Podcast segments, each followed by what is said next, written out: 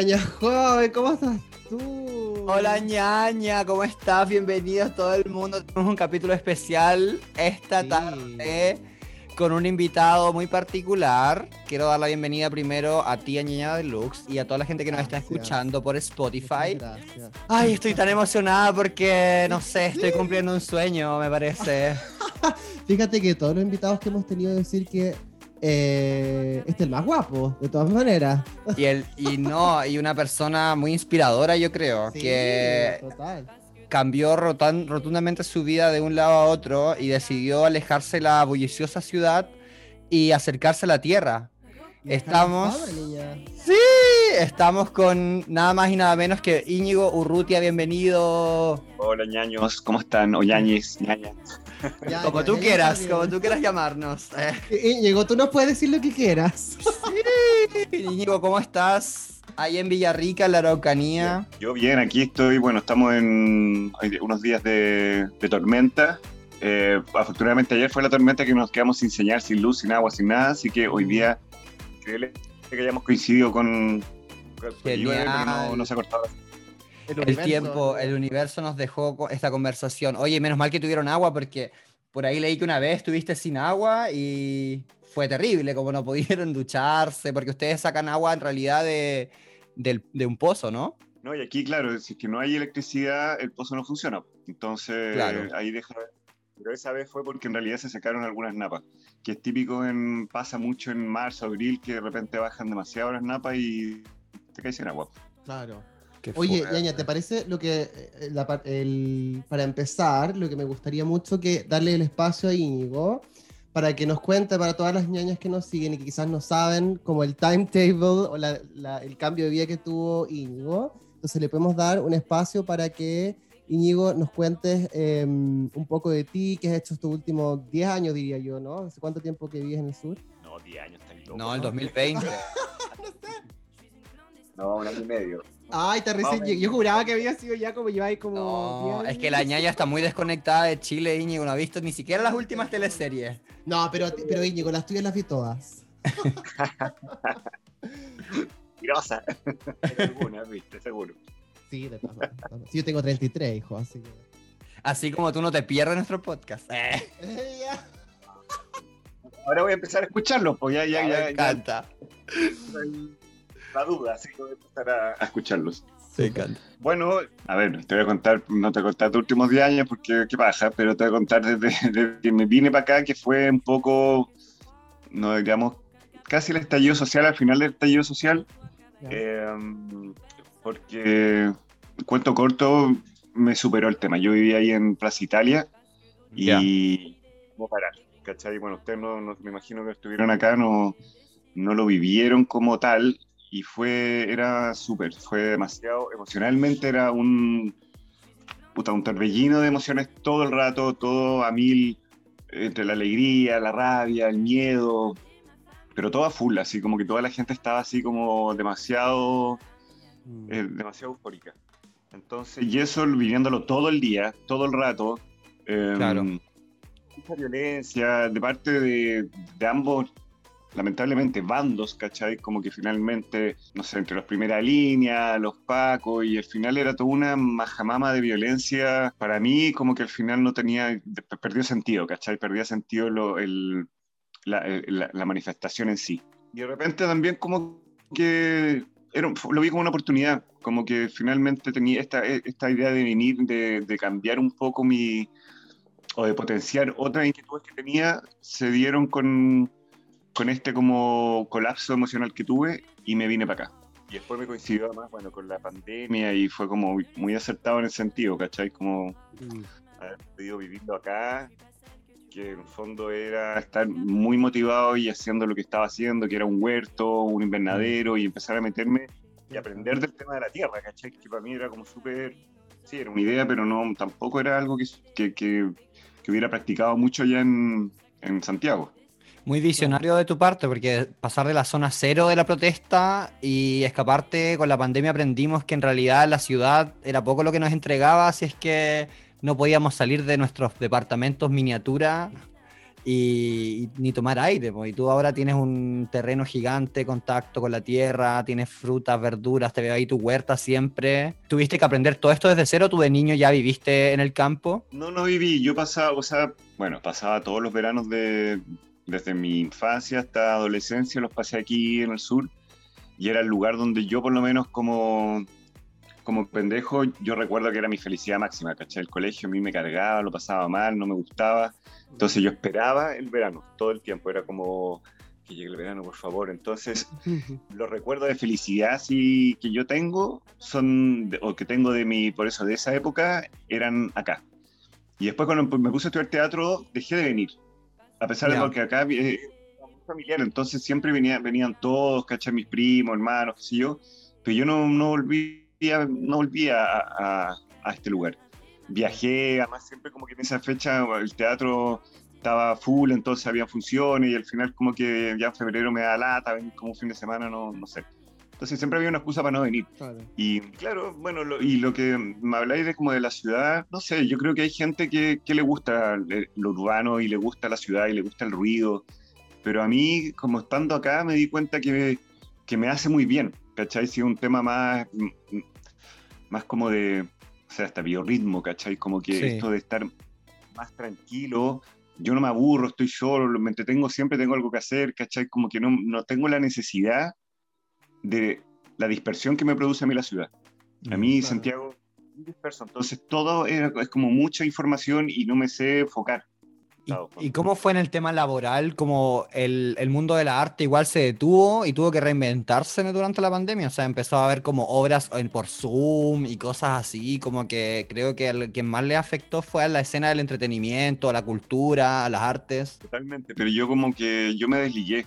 Yo de Ya. hecho estaba en un, bueno, un fondar de una compañía, formé parte como cinco años que habían ganado este fondar y empezamos con este ensayo en, por Zoom y yo no. Dije, ¿sabes que Para mí el teatro es la experiencia de vivirte arriba del escenario y hay un público, el tema de Zoom no, no. Y me desligué un poco, de- o sea, un poco entero, ¿cachai? Del tema de actuar.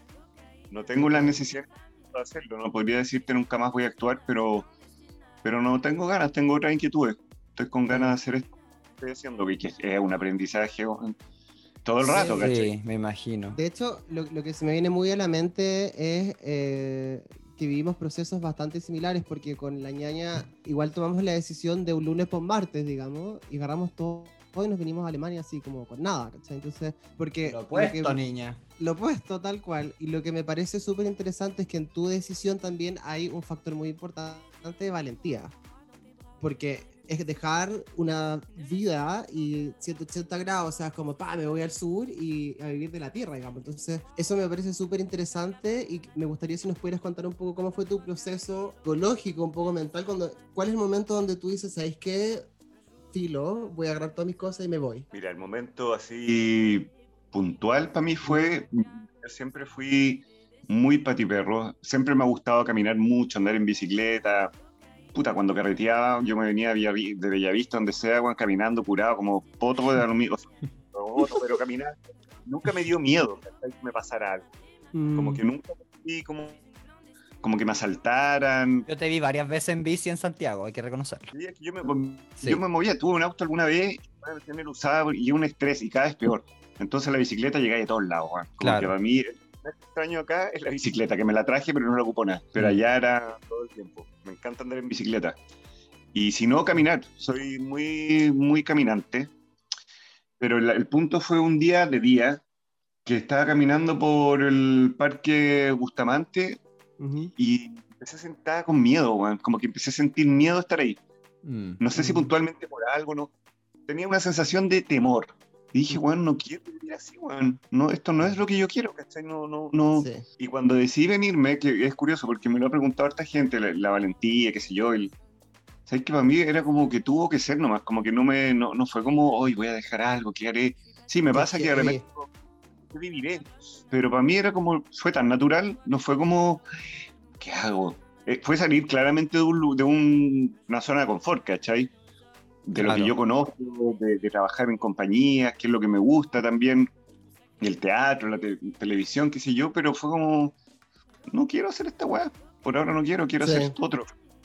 Qué bacán. Me parece que eso es súper importante porque a nosotros nos pasa mucho que la gente igual nos pregunta cómo lo hicieron, cómo lo decidieron. Y es súper similar a lo que dices tú. O sea, por lo menos en mi caso, lo hemos conversado con la niña internamente igual. Como se, se sentía que era el momento de hacerlo y como que ya había como un sentimiento de cambio y de alegrarse de hacer, de efectivamente tomar la decisión y enfocar las energías como, oh, qué bacán todo lo que me va a pasar cuando me vaya, más que pensar en el miedo de, oh, todo lo que voy a perder, digamos. Y eso me parece que es súper importante para toda la gente que quizás está pensando también en hacer un, como un twist radical en su vida. Sí, creo que todo el mundo recomienda de repente cuando uno se colapsa como moverse, quizás puede servir para pensar de forma más clara, no sé. Íñigo, tú estuviste así en Europa. No te hagas aquí la de... Eh, no te hagas Tú estuviste en España mucho tiempo también y fue donde tú mismo dices que te liberaste. Sí, o sea, bueno, yo he tenido la suerte y la oportunidad de viajar y he ido ya como tres o cuatro veces a Europa y de viajar en general. Sí. pero vivir, vivir, sí, viví en España el 2002, que fue un año. Pues yo me fui con la ola de ya no vuelvo más a este país de mierda, era como otra época además, yo estaba como, pero más que nada era como un tema mío, era un tema de, de que yo no tenía bien asumido o, no, o yo no sentía que había vivido mi sexualidad como mi o lo que quisiera yo sentirme, digamos, bien. ¿Sabes por qué puta? Por lo mismo, porque ahí tenía miedo, tenía miedo más allá del, de sentirme que estaba dentro del closet porque no me, no me sentía así, ¿cachai? Yo con mis amigos siempre, desde chico, muy abierto con el tema, yo lo hablé ya con mi papá a los 23, 24 años, mi hermano, entonces en ese sentido yo no me sentía una persona como dentro del closet, pero sí el tema el ser conocido me, me, provocaba, me hacía ruido, ¿cachai? Como el hecho de que... En, esa época, además, porque igual, a pesar de que no hace tanto... han cambiado mucho estos, estos 20 años con respecto a la diversidad y a la comunidad LGTBI, LGTBI, con más, Z. Sí, Y. Absolutamente. Nosotros somos la Y en el LGBT. Somos ya otra, cosa, otra categoría. Yo voy al Z plus cero, una cosa así.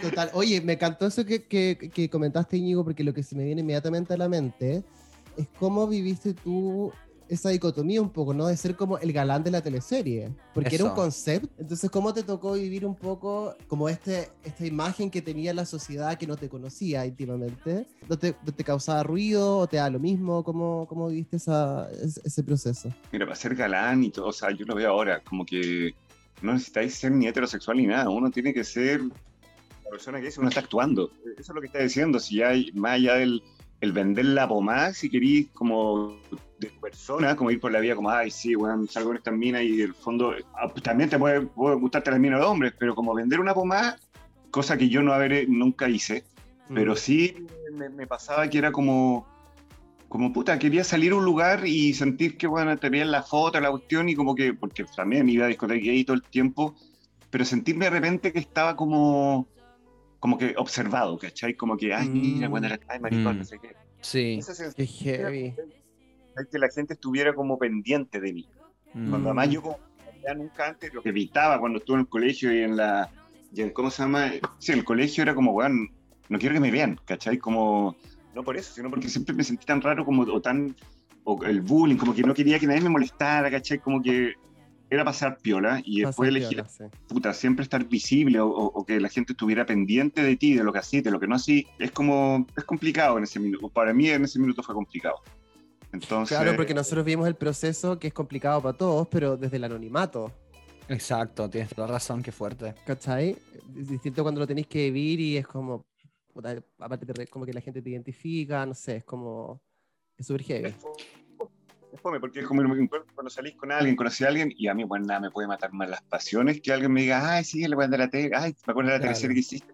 Claro. Así, pues, la... ¿Qué opinas de esto de que, por ejemplo, tantos papeles de homosexuales sean hechos por hombres heterosexuales o personajes trans sean representados por personas cisgénero? ¿Piensas que quizás en el teatro debería como dirigirse de esa forma en que igual se le dé espacio a actores, actrices transexuales a, ejercer en, roles de personas cisgénero o así como este, este cambio? Por supuesto que sí. O sea, a ver, creo que un actor sea heterosexual, eh, transexual, eh, lo que sea sexual, puede interpretar, o sea, un, un actor es una persona que interpreta personajes diversos. A mí no me molesta, porque yo sé que mucha gente dice, ay, ¿por qué eligen un actor heterosexual para ser un homosexual o un transexual? Puta, es un trabajo y un desafío para esa persona en particular. Ahora, que también existe un espacio para, un, eh, para una persona de la diversidad que sea, porque transexual o Ujú, hermafrodita, no sé qué, podría ser, ujú. todo puede tener la posibilidad. Creo yo. Es la, la- o sea, si es que hay un actor y que deben haber y que yo no, sí, bueno, he- no conozco personalmente, pero seguramente hay muchos actores que tienen, o actrices que tienen, o sea, transexuales, que tienen esa posibilidad. Y, Transgénero, y hoy en día está Daniela la posibilidad. Por eso, hace 20 años no es lo mismo que ahora. Claro. Ahora como que, como que incluso puede llegar a ser una moda, entonces también va a estar la gente que te va a decir, ay, es que es moda, porque hay gay, porque, son, eh, porque es una moda. Claro, se ha visibilizado más, más que nada. No, no es que algo nuevo, sino que siempre estuvo ahí, pero ahora hay como más visibilización, encuentro, ¿no? Mm. Claro, y hay más aceptación y también hay más valentía de, de- de enfrentarse al mundo y, y ver, o sea, y desde esa valentía eh, que la gente te respete, po, ¿cachai? Y empieza a respetar y a ver que eso es normal, y, o sea, es normal porque siempre ha existido. Lo que pasa es que siempre ha existido también lo oculto, ¿cachai? Claro. Porque, pero eso no es algo que apareció ahora, no es que hay intersexuales hoy o homosexuales Claro, sí. que salieron. No, Mm. bueno, porque... Es un tema de visualización que ahora, está, que ahora se dio a conocer, algo que existía, ha existido toda la vida, digamos. Y depende también claramente de la sociedad, pues, ¿cachai? Donde uno está. Me imagino, o sea, Claro. porque por- por la sociedad que estamos, yo tengo acá, que uno vive acá en Chile, no es la misma que ustedes están viviendo allá, o la que puede vivirse en Indonesia, bueno, en, no sé, pues, bueno, en una, Afganistán, en Angol, en Ongolmo, en Concepción. Qué terrible. Respondiendo como antes, tu, tu búsqueda esa la libe- liberación, así como en, eh, en España al final, ¿conseguiste eso? ¿Descubriste un nuevo mundo? ¿Cachaste que aquí en Europa la- el hueveo era otro? ¿La liberación sexual era, estaba, te sentiste que ya como soy libre, soy libre, soy? Libre soy, libre soy. Eh, eh, mira, sí, más allá de que me haya sentido, igual fue un viaje bien más allá, no me atrevería a decir que como el- fue un viaje aleccionador, más que como, ay, me liberé y lo, lo di todo. Mm. Igual fue muy distinto, ¿cachai? Como, como, a pesar de que ya entraremos en ese tema, Berlín es otra cosa. Que yo conocí. Eh, España, Cuéntanos, cuéntanos, cuéntanos. Cosas que solo Dios sabe que existen. viaje en España. Ahí pasaba, claro, era como el- era, eh, bueno, estaba en Barcelona, yo viví en Barcelona, ya el hecho de que tuvieran playa en la misma, la, la misma ciudad, estas playas como nudistas, playas como que al lado están los playas Sí, gay, sí. como toda esta cuestión era como wow. Y la fiesta y también me llamó la atención y no me, ya sé que no voy a ser tonto porque sí, mucha droga, ¿cachai? Como que en esa época acá no era, no sé, sí, la marihuana. Exacto, Claro. tal cual. Yo siempre digo lo mismo. En, ese- en Chile, como que no, yo no me acuerdo haber visto ninguna pastilla, no sabía ni cómo se llamaban, weón. No, O sea, yo sí estaba la pastilla, bueno, que tú eres más chico, pero, pero sí, estaba, y la gran droga era como ya el éxtasis, ¿cachai? O el Claro. ácido. Claro. menos de la- Mm, Pero en España llegaste y, y además, claro, me pasaba que había noches que tú veías ahí. Yo nunca me mamé, por ejemplo, una, una- un fin de semana entero, pero allá los weones eran como. Me pasaba que era. Que bueno, en Berlín también eh, fue así. Eh, pasaban un fin de semana y los cabros, weón, yo me acuerdo que, no sé, se tiraban cinco pastillas en la noche que yo te tomaste una, Mm. y los weones, el parrillazo en, la- en el cerebro. No sé. me, me- o sea, me llamó mucho la atención. ah, el La resistencia de las colas acá. sí. Pero es súper cierto que en España es distinto. En España es una onda nada que ver con Berlín. Sí, no sé, yo en España los encontré súper zafados, pero, o sea, te estoy hablando hace casi, claro, 20 años, me, me llamó la atención tanta, tanta, tanta, ¿cómo se llama? No Autodestrucción. de- o sea, como, bueno, hoy día me quiero destruir, destruyendo dos días. Pero Sí. era transversal al mundo gay nomás, ¿cachai? Como que tuve las fiestas, como que eso también me gustó harto, como que allá existía el tema, era, no era tan segregado, ¿cachai? No era, ah, Tal la fiesta gay. Claro, Tal claro. cual, tal cual. Era, era agradable eso también, ¿cachai? Como que no había, Sí. no sé. no sé, De hecho, yo diría que la diferencia con eh, eh, España con Berlín es que en Berlín por default, los carretes, cuando tú el Bergen lo abren el sábado y lo cierran el lunes. Entonces la gente escoge a qué hora ir y hay como rotación de gente, etcétera. Pero un carrete por default en Berlín no cierra, como en España, que por lo menos yo cuando, cuando las veces que he ido a España, como que la fiesta se acaba, y después lo pones a un after y como que buscan la forma. Pero en Berlín es como el diario de vivir que, te, que se debe carretear, salís 12, 14 horas, digamos. Eh, pero también lo que dices tú, Ñigo, es súper cierto. En Berlín, yo me acuerdo que me cometí la ridiculez que una vez cuando recién llegué le pregunté a un chico que me invitó a una fiesta y le dije, ¿pero es gay friendly? Y Mm. me dijo así como, eh, ¿What are you talking about? Es como, es Berlín, todo es gay friendly. Bueno, Y, y- y eso es súper bacán porque deja de ser un tema, como que tú te dejas de sentir, voy al club gay. ¿Cachai? Tú vas a un club donde hay seres humanos y pasa que dentro de, de ese mix hay gente que es bisexual, transexual, eh, objeto fílico sexual, no tengo idea. O sea, hay de todo y nadie te lo pregunta tampoco. Bueno, O sea, También hay casos de homofobia, transfobia en Berlín. Tampoco es un paraíso, obviamente. En todos lados hay Pero- gente psicópata, pero, general, pero es mucho más abierto, claro. pero- Y además de, de como el tema de las drogas acá que se vive tanto, también eh, fui- viste como cosas bizarras que pasaron como en fiestas extrañas con seres y cosas extrañas. sí. En España. No, en Berlín te estamos preguntando. Ya, dejemos España para atrás, porque Sí. no, España no me acuerdo mucho de haber estado en. Puta, no sé, lo más. No, no me acuerdo haber visto cosas muy bizarras, la verdad. No, Ya. no, no. Si me preguntáis algo que recuerda así. Claro, sí, me, sí ahora ya hay algo que saber, ya que, ustedes ya a dónde quieren ir. Yo me acuerdo de cada una, eh, pero eso fue Madrid. A mí me llamó mucho la atención. Yo era muy niño en ese momento, ahora ya no soy tanto, pero ¿Qué edad tenía Pero- ahí? ya, o sea, no es muy niño, que es que pesar- No, pero tenía 28 por ahí, 20, 27, Ah, 28. ya, veinteañeros, veinteañeros. Un twink. provinciano de, de- de- de- como un sudaca, como te dirían ellos, ¿cachai? Sí. Me acuerdo haber visto, claro, era como un, era un sauna y haber estado, había un cabro, no sé, en realidad como, puta, en cuatro, y había una fila de buena acá esperando a fallárselo. Y eso me llamó mucho la atención, porque nunca vi, o sea, tú, él, bueno, nunca miró para atrás. Weón, Ay, que y yo, te- quedé igual cuando vi esa wea. weón, fue una de las primeras weas que conté cuando fui a las snacks, pero yo vi lo mismo que viste tú, Íñigo, pero había una fila india de había 10 weones esperando. Eh, Bueno, eso mismo, po, esa, Ah, y yo... No era eso mismo, él estaba con, no sé, cuatro, ya no me acuerdo, porque, no, me- no me- porque me llamó la atención lo mismo, como que él daba lo mismo que él estuviera atrás. Sí. Sí, sí, son bueno, así. está, estará muy drogado o no se querrá nada, porque igual como que me dio, mira, tal vez un juicio por eso, puede ser un juicio mío, pero como que yo sentía que era, weón, está bien, que te guste lo que te guste, pero no sé, mirar, no sé, como que, Por yo no sé si una si tiene condón, ¿cachai? Onda súper importante. bueno, en ese momento también me da cuenta que para aquí eh, también era un tema importante el condón, allá da lo mismo, o sea, Mm. como que yo nadie usa condón. ¿Cachai? Y en ese, ese contexto, nada tampoco. La gente, yo no. Es, todas esas weas me llamaron la atención, porque acá, y me imagino porque en Europa estaba mucho más. Ya habían pasado todo el tema fuerte, fuerte, fuerte digamos, del prejuicio del, del VIH y todo este tema. eh, que acá todavía era como weón. O sea, te morís de eso. No sé Sí. si todavía hay, pero era, estaba mucho más presente el tema del cuidarse, por lo menos en mi generación, ¿cachai? Sí, total. Bueno, hasta el día de hoy en Chile el VIH sigue siendo un prejuicio tremendo. Tenemos recién la polémica que pasó esta semana con el constituyente que, que tuvo que mentir Ay. respecto a su, a su, a su diagnóstico. Y, siento que en Chile ha habido una estigmatización enorme con el VIH. Que acá está como súper superado, yo creo. ¿O Sí, no? O sea, yo también, yo lo sé eso por un amigo que vive allá que también es como, ya él Acá, le toda la cuestión, me dice, bueno, aquí no pasa nada. Que, Es que lo que pasa es que, a ver, aclaremos que acá está el PrEP, que te lo da el doctor gratis.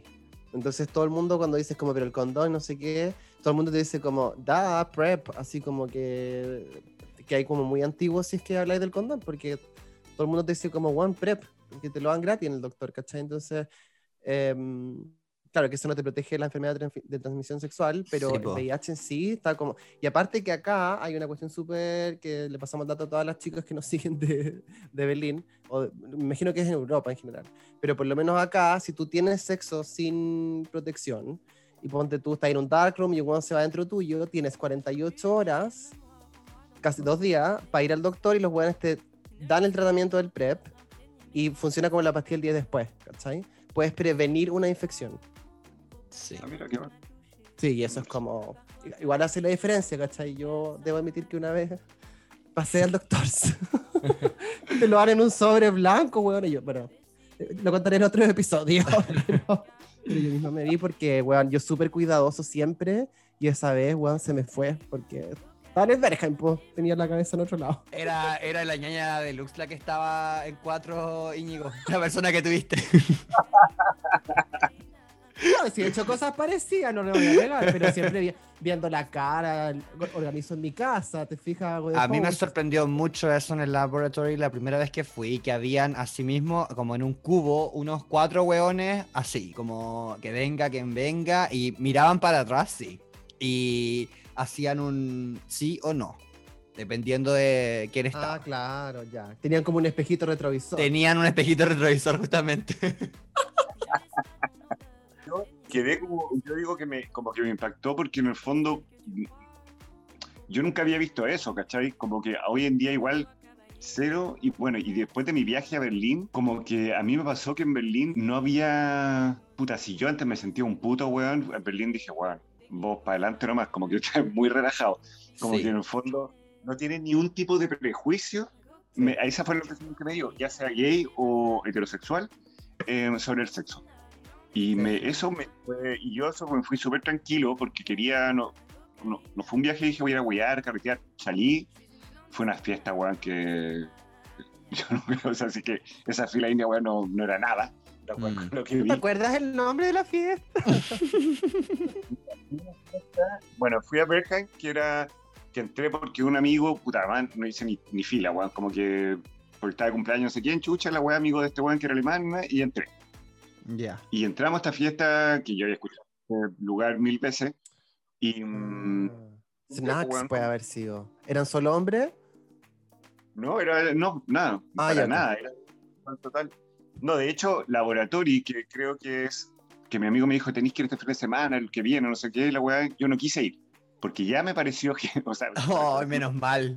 Menos mal, sí. Es que esa es la weá que yo más impactante he visto en mi vida. Eh, palpico. Bueno. Bueno, y entraste al Berghain y, y con qué te encontraste, como qué fue tu, tu sensación ahí, la música, qué sé yo. la música increíble. Bueno, este amigo fue divertido porque Bicho me decía, bueno, acá, si un güey te mira y se ríe, vos dale un beso. Esa voy a preguntar.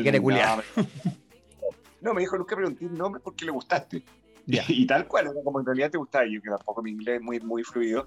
Era como que, si te gustaba, weón, y te miraba, te podía acercar, darle un beso y después, si se da lo que se da, se daba. Pero en el fondo, como que no existe esa weá como de coquetearte. Sí. Que por otro lado también yo decía, puta, igual era un poco rico eso, ¿cachai? Como Oye, que.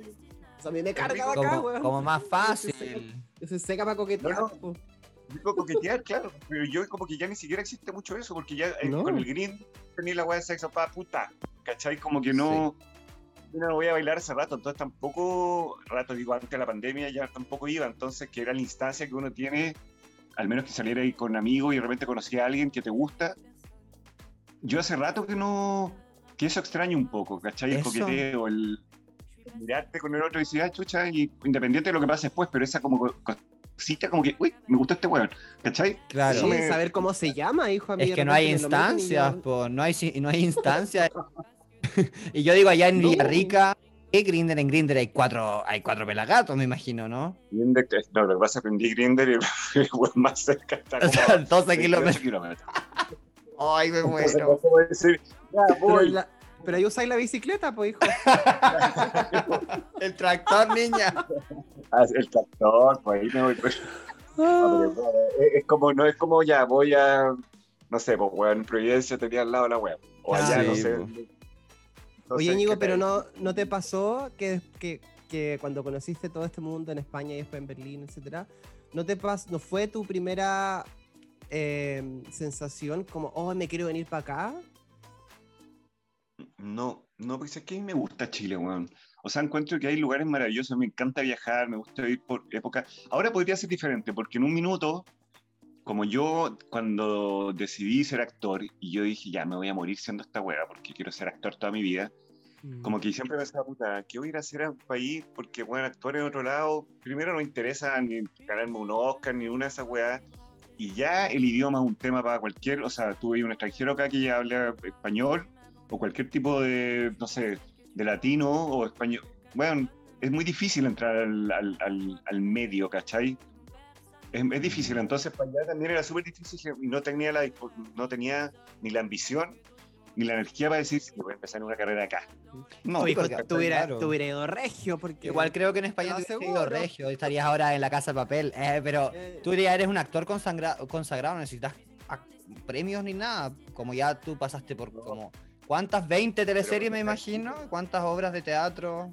Te conoce todo el mundo, te respeta todo el mundo. pero ya, por eso te digo, como entrar en el tema entrar en los circuitos de, teatro. Todo nuevo. En un país extranjero es muy difícil, ¿cachai? Es súper difícil porque tenés que meterte todo de nuevo. Sí. Y da lo mismo que veas en una teleserie. Puede funcionar de alguna manera si así cine.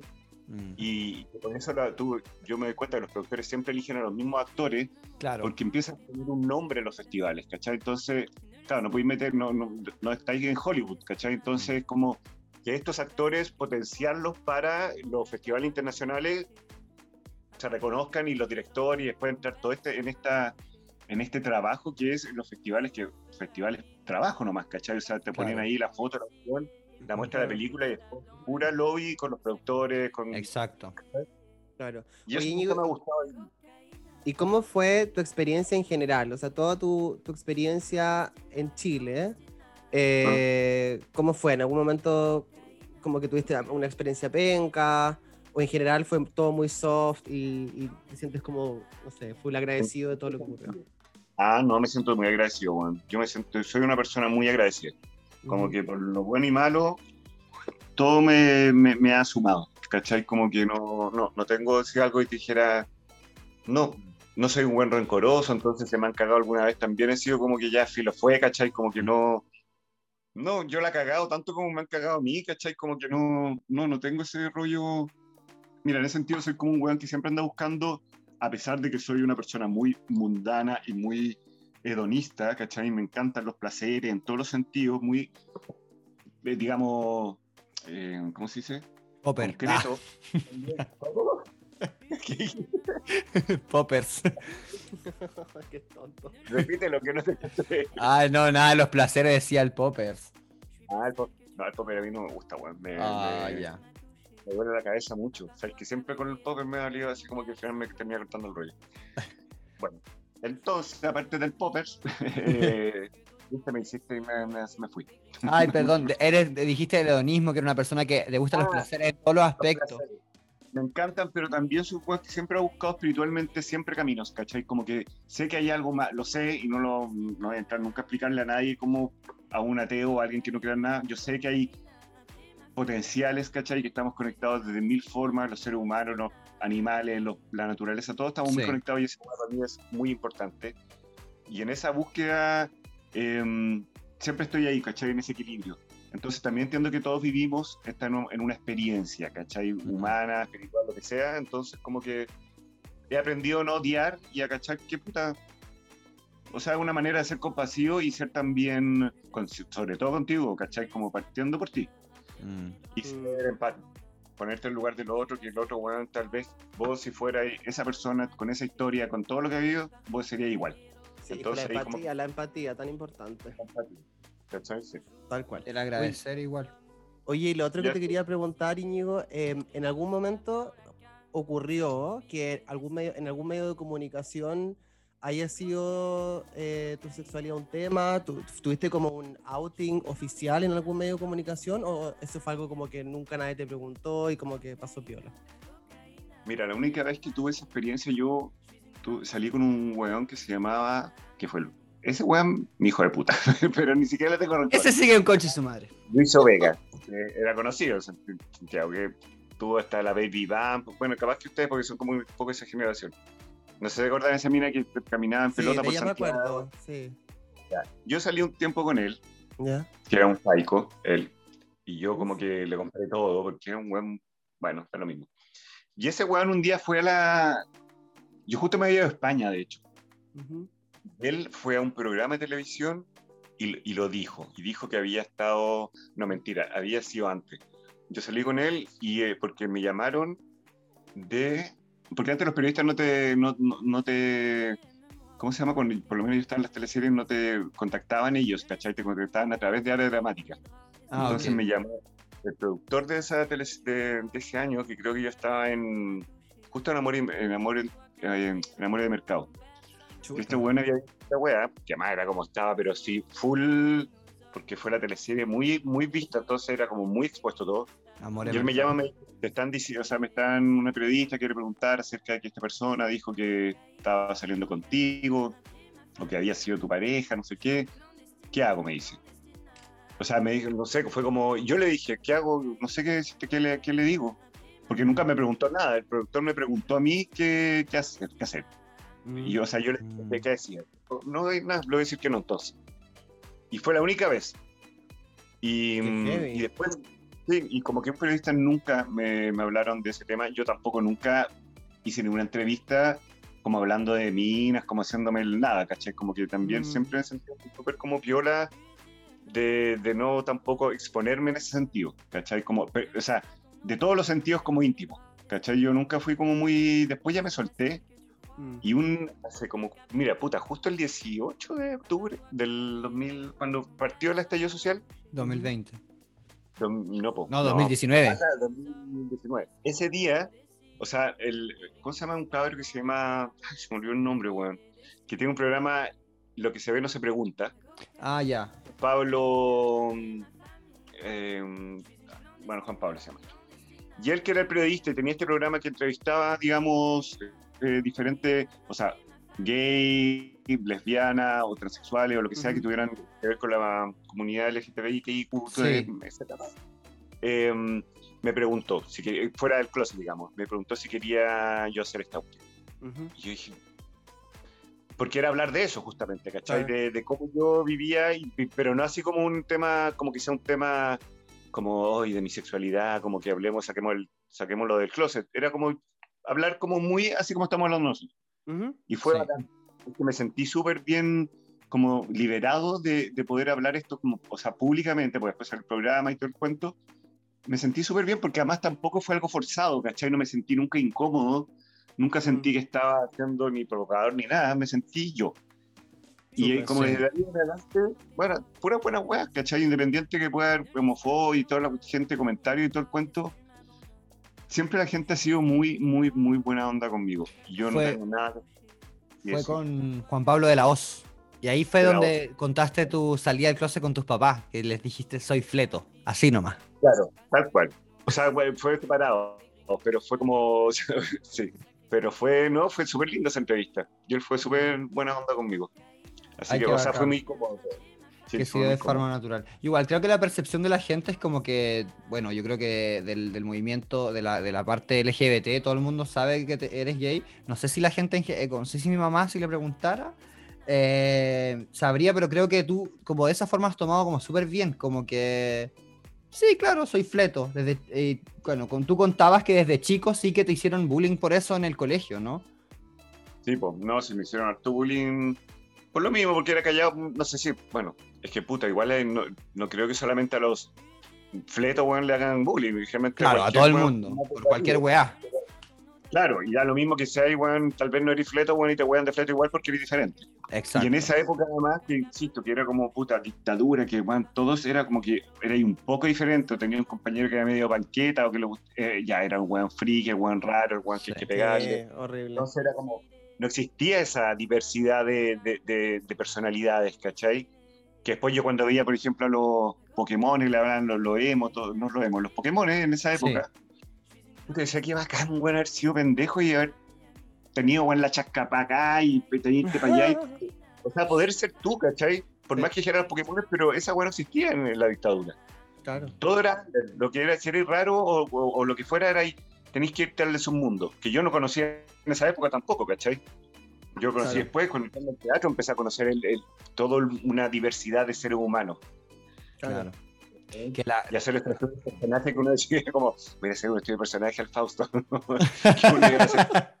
los domingos. claro Pero qué bueno. Qué bueno, o Sí, sea, me ¿no? parece que de, de las veces que hemos tenido igual invitados y todo, em, qué bueno que tu experiencia fue así y que en el fondo tampoco eh, tuviste percances, entre comillas, ¿no? Cosas que pudiesen haber afectado tu carrera, porque hace además Mm. la experiencia de vida un poco más smooth, como más suave.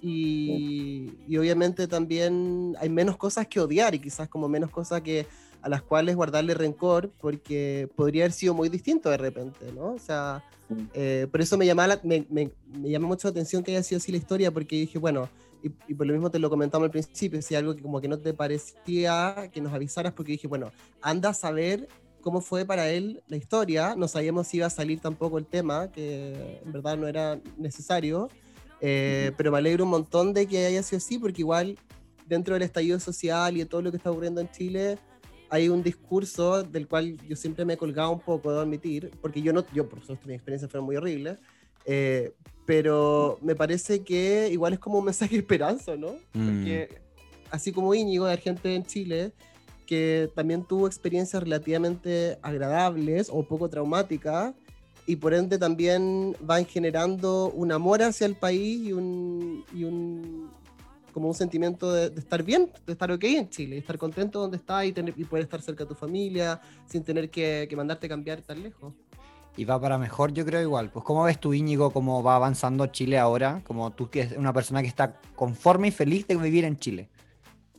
Ahí lo que me pasa es que yo, en ese sentido, y puedo como, bueno, si me tiro a alguien encima me da lo mismo, como que siento que yo, me, ¿sabes qué? Mucho tiempo, y yo- o sea, yéndome un poco para atrás de nuevo en lo que me preguntaba, yo creo que el- la experiencia más mala que puedo haber tenido, me la creé yo mismo. ¿Cachai? Yo era un- el weón que me- peor me, me castigaba, el que, el que más me, me trataba mal, tenía que ver conmigo, ¿cachai? Mi rollo de, de sentir que yo estaba mal, pero no, siquiera, no solamente por, por ser gay o qué, o lo que sea, en, por sea, o sea, yo cuando chico creía en Dios, ¿cachai? Pero en ese Dios de castigador, yo tengo una relación Sí. horrible con Dios. Entonces, todo lo que además yo hacía, pensaba, bueno, lo que fuera que hiciera, él lo sabía. Entonces, para mí era como, y porque yo lo creía de verdad, entonces era un castigo enorme, ¿cachai? No, como todo el tiempo me sentía confiado. Y era yo mismo, finalmente. Entonces, como empezar a, a de- de- des- desarmar esa, ese... Porque además eso también te transforma en una persona de ciertas características, ¿cachai? Que, que son este personaje que uno arma en su vida como para pararse. Pero que llega un punto que ya no te funciona, po, porque al final no... Dejáis de ser tú, ¿cachai? Para ya ponerle toda la energía a este personaje para decir, puta, sí, yo soy soy un weón súper resiliente, soy un weón, como- sí, lo pasé mal, weón, abusaron de mí, pa- pasan muchas esas weas. Mm. Pero yo lo, yo lo, si lo veo para atrás, no, no voy a decir ese, ese como también esa frase común como lo que no te, lo que no te mata te hace más fuerte, porque también Claro. son weas que uno tiene que ser flexible y tiene que ser vulnerable también, ¿cachai? No, no tenéis por qué ser un weón, Mm. uno o o una mina, tenéis que ser un weón humano. Mm. Y en ese Mm. sentido, como yo no veo la vida como un eterno drama ni una tragedia. Creo que, y lo que me ha pasado, yo muchas veces me iba como colgaba del rollo, ya sea de la política o de ciertas como, da lo mismo, conversaciones como muy traicionando lo que yo pensaba o lo que yo siento con respecto a muchos temas Mm, por, por, por agradar, porque muchas veces yo creo que me transgredí por lo mismo, ¿cachai? Agradar, sí, para agradar a los demás o a mis amigos. Y pensaba, pues sí, yo también pienso así. Mm. Y hoy en día tú me decís, weón, lo mismo que, que pasa hoy en día con los fascistas, con los comunistas, con la izquierda. con- Weón, yo no creo ni una de esas weas. Creo, eso es lo mismo que hemos repetido humana, como humanidad, weón, desde hace 3.000 años Mm. y no nos a ningún cambio. Seguimos terminando en sangre, en peleas, weón, en guerra. O sea, el cambio no va por ahí. Entonces yo siento que el hecho de venirme para acá, estar en contacto con esto, es lo mejor que puedo hacer por el mundo, es esto.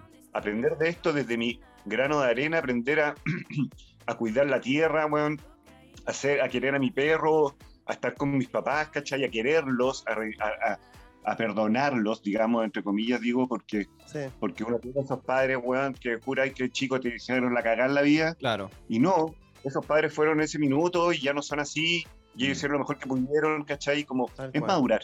Sí. es madurar y hacerte cargo de tu vida. Y encuentro que el ser humano nos hacemos muy poco cargo de, nosotros, de la vida. Siempre está alguien más. Es Dios el que, o Dios proveerá, o será el gobierno, o el presidente, o alguien tiene que arreglarte la vida, pero vos no te la arregláis nunca. Mm. Y esa weá a mí me, el mismo me, me molesta. Y eso es transversal también, ¿cachai? No es como solamente los pobres pobres Sí. o los ricos culiados. No, hay Sí. un tema, es un tema mucho más, em, no sé, es más, eh, creo más que es más, profundo que eso, también. Claro. más así. Como un buen amigo ¿Cachai? dice, cuando todo lo de afuera te molesta, es hora de mirar hacia adentro. Pero es que todo el rato, sí, pues, weón, Sí. todo está dentro, ¿cachai? Si hay el cambio está dentro, como tú veis las cosas, como tú vives tu, la vida. Si por ahí es el cambio, si a ti te puede pasar lo mismo que a mí y puedo vivirlo como un drama horrible y pasarte el resto de tu vida, weón, siendo una persona amargada o deprimida, y otra persona dice, puta, ya, filo, ¿sabéis qué? Sí. Esto pasó por esto. ¿Qué hago con esto? Esto. Y ya está, Mm. pasa, sigamos, Sí. O cual. muy breve. Es como un mindset. A mí me encanta un dicho que dicen los españoles cuando pasa cualquier drama, dicen como, la vida son dos días. Y es súper cierto, ¿cachai? O sea, ponte tú, eh, a mí me pasa mucho que el hecho de que a mí casi me mataron en la calle en Chile, cuando lo cuento acá, todo el mundo así como, ay, pero qué heavy, la wea", Y yo siempre digo, pero cuando me ocurrió eso, fue el momento donde dije, ok, me tengo que ir. Y empecé, ese fue mi catalizador para agarrar mi weá y a vivir a Berlín, ¿cachai? Quizás si no me hubiera pasado algo tan malo, nunca hubiese pensado en venirme. Y trato de recordar, eh, de hecho, cuando veo la cicatriz y todo, es como, lo veo como, ok, esto fue algo penca que pasó, hubiera sido acá que no hubiese pasado, pero pasó y está en el Mm. pasado y me llevó a vivir un futuro mejor. ¿Cachai? Y Mm. trato como de no, no acordarme de la parte negativa, obvio. Es parte de superar también los traumas de la infancia también, como que uno después se refugia en eso, como, ah, no es que yo soy así porque cuando chico me sacaban la chucha, ah, no es que yo soy así porque de chico, no sé. Creo que uno nunca va a avanzar si no termina uno superando eso. Bueno, para eso hay terapia y un montón de cosas cuando la gente necesita también esa herramienta para poder llegar a estas conclusiones, yo creo. Encuentro muy lindo todo lo que dijiste. Bueno, yo he hecho muchas terapias en mi vida y sigo, Mm, ¿cachai? Me imagino, sí. Un autoconocimiento enorme que es bacán, porque son, claro, no es que ya una terapia y al año siguiente estáis mejor, pero ya te empezáis a mirar, empezáis a verte, cómo reaccionáis, cómo, cómo es lo que estáis pensando, ¿cachai? Y es súper es súper entretenido, o sea, si podías hacerte una terapia siempre, yo creo que es bueno hacerla. Sí, Ya, siempre lo recomendamos. Sí, lo recomendamos siempre. Las dos tenemos nuestros terapeutas que amamos y creo que son fundamentales en nuestra vida y la forma de, Weón. de avanzar también en todo. Total, aparte, yo siempre le digo entre, entre broma y broma, es un, un conche su madre que está ahí, le pagáis para que te escuche a ti. es solo acerca de ti, es cuando se tiene que acordar de- del nombre de tus papás, de, de tu experiencia, Todo drama, todo. Y cuando tú no tenés que preguntarle a él, no, es todo sobre ti durante una hora completa. Sí. No, y cuando un buen terapeuta te va sacando weas que, o sea, va, va, hilachando la weá, ¿cachai? Como decir en realidad, esto está en esta bolsa, tú, porque uno realmente tiene metido todo en la misma bolsa. Sí, no, exacto. Es de acá. Sí, a mover las piedritas en su lugar cada una, las polcas. Oye, a propósito de lo que decía ahí, no sé si Esteban o Cris, no me acuerdo. em, bueno, es que habláis del- de los papás que tenían que, o sea, que teníais como que ya solucionar. Había una- Sí, un capítulo de esta serie, ¿cómo se llama? Del Half Man, esta weá del Charlie Chin con el otro weón que era su hermano, half men. esa. Y me acuerdo de la mamá, que era un weón tiro al aire. Eh, el- este weón, el, no el Charlie Chin, el otro que le decía, weón, que weón más traumado que nadie, le decía, Sí. puta mamá, vos, weón, todo es tu culpa, porque yo, no sé qué. Y la mamá le dice, mira, weón, yo ya hice la pega, voy a andar psicólogo y arregla tu vida, porque estoy bien. fuera hueveo. Corta, sí, anda psicólogo, weón, ya hice lo que tenía que hacer con vos, ya, chao. Es que igual tiene mucho de eso, onda. Igual te trajeron a la vida, se dieron la paja de que llegarais vivo y a salvo al momento donde estáis. Ahora ya, Juan, solucionalo. Velo tú, tal cual. Sí. Oye, Íñigo, estamos llegando al final de esta increíble entrevista. Te queremos agradecer eh, enormemente. Ay, una hora, hijo. Estamos una hora. ya. Oye, pero un segundo, un segundo, ¿puedo hacer un- una, una mini pregunta al final? Respecto a estos viajes terapéuticos y todo y tu conexión con la tierra, ¿has tenido experiencias, por ejemplo, con plantas, hongos o ese tipo de, de... Aquí dices como alucinógenos. Sí, o de viajes, por ejemplo, también de sanación, como no sé, po, eh, los, los hongos, el peyote, el San Pedro. Mira, la única, oh, oh, a ver, el, aquí mismo, hace ya, no sé, como cinco años, nos tomamos con una amiga, que era No sé, un San Pedro. Yo no he probado nunca esa. Y fue, weón, fue el viaje de, de la vida, así como que bueno, fue Ay, muy qué gracioso. Lo pasé muy, pero no, no, no terapéutico, así como que guía ni nada. Ya. Y también he tomado un guito acá y son muy ricos. También es un viaje, weón, así con la naturaleza. O sea, no, no lo recomiendo como una especie de hábito, pero sí de como experiencia de vez en cuando con gente bacán y en Sí, lugares un Sí. es la más linda experiencia, weón. Súper Sí, bonito. son bacanes. Pero no como una weá para todos los fines de semana ni nada. No, lógico. no, no, no. no. Pero sirven como para resetear tus niveles de serotonina y para poder volver a conectarte. Yo creo que quizás como una vez al año. No sé. Sí. No, hija. ¿sabes lo que pasa? Cada dos meses. Además, no te dejan, yo me acuerdo, yo hace mucho tiempo, por ejemplo, no tomo un éxtasis. Pero yo me Mm. acuerdo que estas drogas te dejan, bueno, el otro día o dos días, pero hecho mierda, ¿cachai? Sí. Como Sí, física. pues, Triste. Y honguito no te pasa. No, un que se llama Suicidal Tuesday, sí, Sad Tuesday. que es como el martes suicida, porque normalmente te viene el bajo en el martes. Mm. No, pero, Pero claro. honguito no te pasa. No, nada. sí. El hongo te dura como un mes el, el efecto de estar como energizado y contento, siento yo. Como que uno queda. oh, Ay, hija, el afterglow que se llama a mí me dura como dos días y después que tú te has mandado. Bueno, Íñigo, realmente un gusto conocerte en esta breve, breve conversación que tuvimos. Eh, dijiste cosas muy bonitas y esperanzadoras también. Me encantó. Me encantó esta conversación. Te queremos dar las gracias por participar del Oye ñaña eh, y ser tan abierto también y contarnos todas tus cosas sin ningún tapujo. No, feliz. Ojalá cuando si vuelvo a ir a Berlín a ver si los conozco, porque estuve entretenida conversar y he seguido conversando mucho rato más. Se me pasó muy rápido. Hijo, eh, hijo, le digo yo. Dígame, Eh, no, Eh, no, sí, de verdad, si llegas a venir, avísanos porque yo vivo solo y estoy casi todo el día en la oficina, así que te puedo pasar una llave, Y, Y haces tu hueveo. te llevo a carretear, te, te llevo a todas partes. Así que, Si tienes donde quedarte en Alemania. Totalmente. no hablamos de esas cosas, no nos dio el tiempo. Una pincelada, una pincelada. No, bueno, pero te podemos invitar de nuevo igual. no. Sí, Hagamos una Íñigo, segunda parte. 2.0. me encantó. Y oye, si vamos a Chile, te vamos a ver a ver allá al campo. Y nos tiramos unos hongos. ¡Ah! Ese, pues, feliz. Me encanta ya. Ay, ya. Muchas gracias y nos vemos a todas las ñañas. Nos despedimos. Ñaña, y sí, nos no- vemos prontito en Spotify, la quinta temporada del Oye ñaña. Sí, se viene. Pero ahora esto va a salir en Patreon, que es nuestro En- canal privado. Después me lo envían, pues, para Sí. escucharlo. Sí, Ya. sí. Besos. Nada, a- a ustedes, besos y a la gente que escuche. Un abrazo grande y gracias por invitarme. Mándale un beso a todas las ñañas que te aman. Un beso a todas las ñañas que me aman y que las que no también. A esas. Ay, me muero. Ya, súper. Chao, chao. Un millón de gracias, Íñigo, que estés bien. Besos, que estén bien. Chao.